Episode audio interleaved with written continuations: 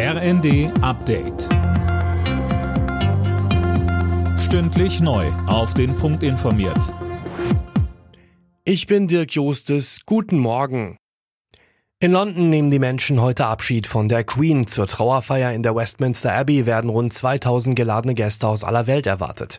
Darunter zum Beispiel Bundespräsident Steinmeier und US-Präsident Biden. Ute Elisabeth Gabelmann von der Deutsch-Britischen Gesellschaft in Leipzig. Also ich glaube, die Sicherheitsvorkehrungen werden natürlich enorm hoch sein. Gar nicht mal so sehr, weil man vielleicht Attentate auf die königliche Familie befürchtet, sondern vielleicht eher wegen der ausländischen äh, Staatsgäste, die natürlich erwartet werden. Aber die Briten haben das wieder mit einer stoischen Ruhe genommen und der Vertreter von London Transport teilte bereits mit, sie schaffen das. In der Warteschlange zum Sarg der Queen in London dürfen sich seit der Nacht keine weiteren Menschen mehr anstellen. Wie das britische Kulturministerium mitteilt, sollen am Vormittag die Türen der Westminster Hall geschlossen werden. Dort ist die Queen aufgebahrt. Ungarn wehrt sich gegen die geplanten Mittelkürzungen der EU-Kommission. Aus Budapest heißt es, das Land wolle schnell Reformen einleiten. Unterstützung kommt jetzt auch aus Polen, Linda Bachmann. Man werde alles dafür tun, um Kürzungen zu verhindern, heißt es von der polnischen Regierung.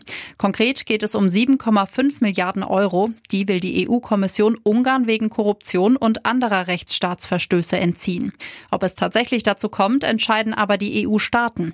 Polen dürfte das ganz genau beobachten, denn auch das Land ist im Visier der Kommission, unter anderem wegen Verstößen gegen die Pressefreiheit.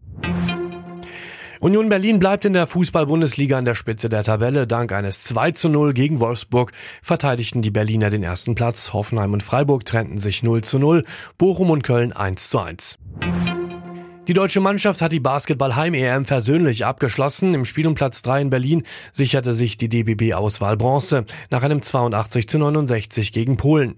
Den EM-Titel holte sich Spanien nach einem 88 zu 76 Finalsieg gegen Frankreich.